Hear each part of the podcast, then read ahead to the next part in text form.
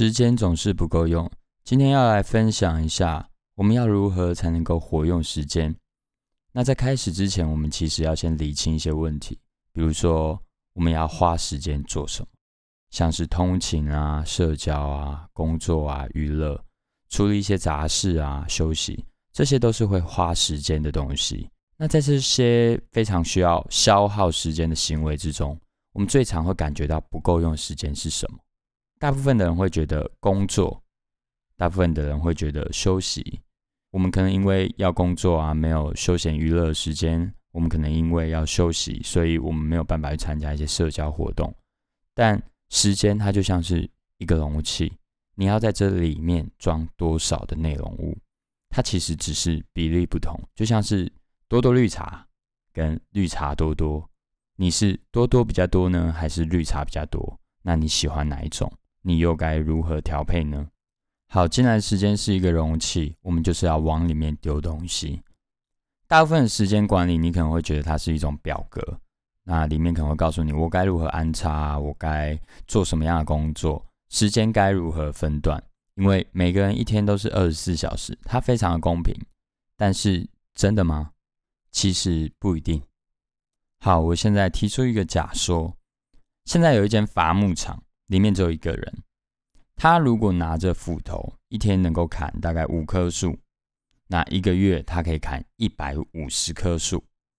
那如果这个人他拿着电锯，他一天能够砍三十棵树，一个月后他可以砍九百棵树。其实都是一个月，但是产值是不一样的。我们换个说法来看这件事情。假设今天我的目标是在生命结束以前。我要砍三十万棵树，拿斧头砍，我要花一百六十六点六年；我拿电锯来砍，我只要花二十七点四年。其实它目标是一样的，就都是砍三十万棵树。但如果我今天拿斧头来砍树的话，就会发现我的一生不够用，也就是所谓的时间不够。那时间其它等于什么呢？时间，我觉得它它等于公制的时间，也就是我们人类所定义的时间。再乘上单位产值，它才会是一个时间。在我目标不变的情况下，唯一能够改变的只有我的单位产值，而我必须让我的字体产值大于所谓目标需求的产值，我才能完成目标。于是，我拿着斧头，不管我用什么表格来管理我的时间，最后其实都会产生一样的结果，因为我的产值需要消耗的时间是固定的，我一天就是只能砍五棵树。所以你的人生定了一些目标之后，嘿，它会跟你的时间还有你的产值有关。你到底想要拿斧头还是电锯呢？你要用什么工具来砍木头呢？好，那既然我们知道所谓的这个公式啊，那该如何利用这个公式呢？有一本书它叫做《异类》，那里面有提出一个一万小时的理论。一万小时理论到底是什么呢？里面说天才并非超人一等。它是借由持之以恒的努力训练、努力的练习，那持续了这一万个小时之后，他才会从平凡变成不凡。想要成为某一个方面的专家，大脑它需要花费一万个小时来理解跟吸收这些新的知识或技术，所以一万小时它几乎是要成就不凡的一个必备的条件。那一万小时，我这边也想分享一下我自己的小故事。我呢，在一间餐饮品牌工作。那我进来的时候是工读生，就大概就是前期四个月转正职前，我就是完成上面交办事项。我转完正职之后，一个月后我就升职成为了组长。那我的工作任务大概就是管理好组员啊，不要让他们乱搞。我当了组长一年后，我升职了，我成为了所谓的主厨，这也是我人生的转捩点。在那个时候，我就是被调店到另外一间分店这样子。刚到那间分店的时候，其实环境是非常恶劣的，比如说品质的管理很差，他们可能常常做出 NG 餐，或者说是营业成本啊，他们已经超支了半年，于是大家没有什么奖金，薪水比较差。再来就是员工的向心力比较不佳，就是因为事情做不好，然后也没领到太多的钱，所以大家都有离职的欲望。而当上主厨之后，在那个瞬间，我觉得自己不一样了。不一样的点是因为我责任不同，不能只是把这个工作当成所谓的劳力支出，我必须要解决问题啊，所以我就开始观察，想要找出一些方法去解决这些问题。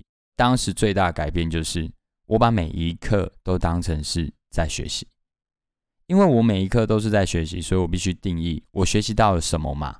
那为了定义它，我就必须掰掰出一个能够说服自己的学习。而在这个说服自己的过程中，我必须要去找一些资料来背书，我必须找资料来佐证自己的看法跟论点。于是，在这个佐证自己的过程中，我就得到了很多的工具。借由这些工具，我解决了当初进来的时候，诶，所谓品质不稳的问题，解决了成本容易爆支的问题，我解决了向心力不足的问题。后来就升职了，诶，成为了所谓这个餐饮品牌的督导。那在这过程中，我曾经问过我的组员：“哎，你们一天大概花多少时间在学习？”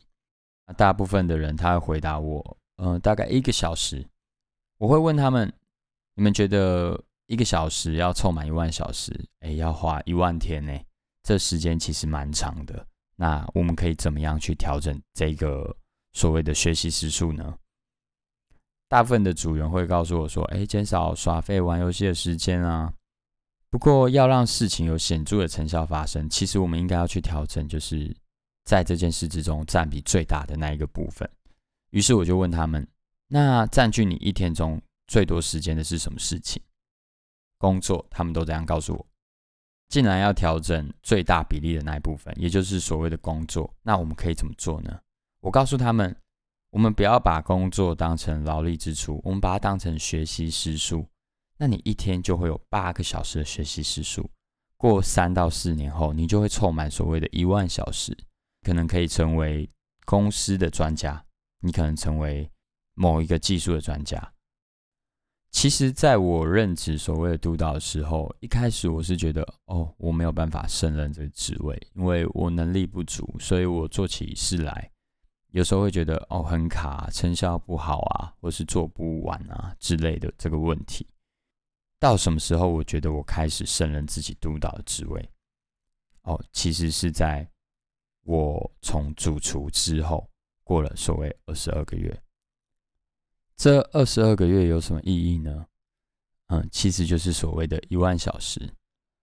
当我任职到所谓的主厨的时候，我告诉自己，只要醒着，我的五感就在接受资讯，那我可以把我醒着接收到这些资讯。我把它定义成所谓的学习时数，比如说我在路边看到，哎，有三台沟库停在一起，哎，我可能就会想到，哦，这三台沟库为什么会一起停在这里？会不会是，哎，外地人在本地他没有所谓交通工具，于是他们就是一起骑这个所谓的电动车，然后来到我们的店吃饭，有这个需求，我是不是可以试着去跟所谓的高库谈谈看？让使用高库的人知道哦，这边有一间餐厅，可能可以来吃吃看哦。又或者，哎，我在看动漫的时候，我也会学到，像日本它的高中里面会有一些所谓的文化祭，那我就看到哦，他们文化祭大家很用心举办这些，得到是什么？哦，为了要舒压，因为平常读书压力太大了，于是我就想，那在我们公司是不是也应该要舒压一下？后来我就办了一个所谓的吉他社。公司里面的吉他社，哎，就还蛮好玩的。好，那我一天醒来十六个小时，从二零一九年的三月到二零二零年的十一月，总共一万五百六十个小时。也就是在这一个瞬间，我我突然感觉到自己，哦，我好像成为了这间公司的某一方面的专家了。如果在我不做任何学习的情况下呢，我依照当时的经验去做事，我要做到现在所做到的一些事情啊，我可能要花上十年、二十年。不过借由我把醒来的时间都当成学习，我获得了很多很多的工具，于是我把这十年、二十年压缩到一年。而就在这个我觉得自己适任的这个瞬间，哎，我才发现，哦，原来如果我每一天都把它当成是在学习，我就可以压缩时间，让自己哦获得很多所谓的工具，进而提高我的产值。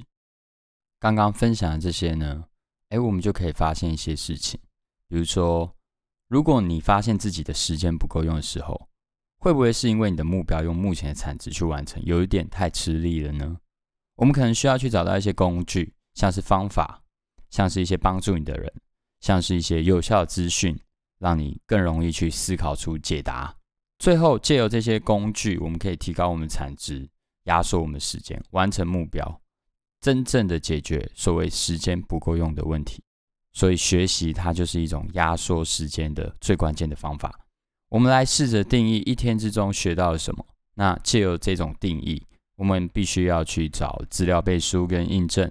不知不觉中，我们就会获得许多许多的工具，进而成为一个拿电锯的人。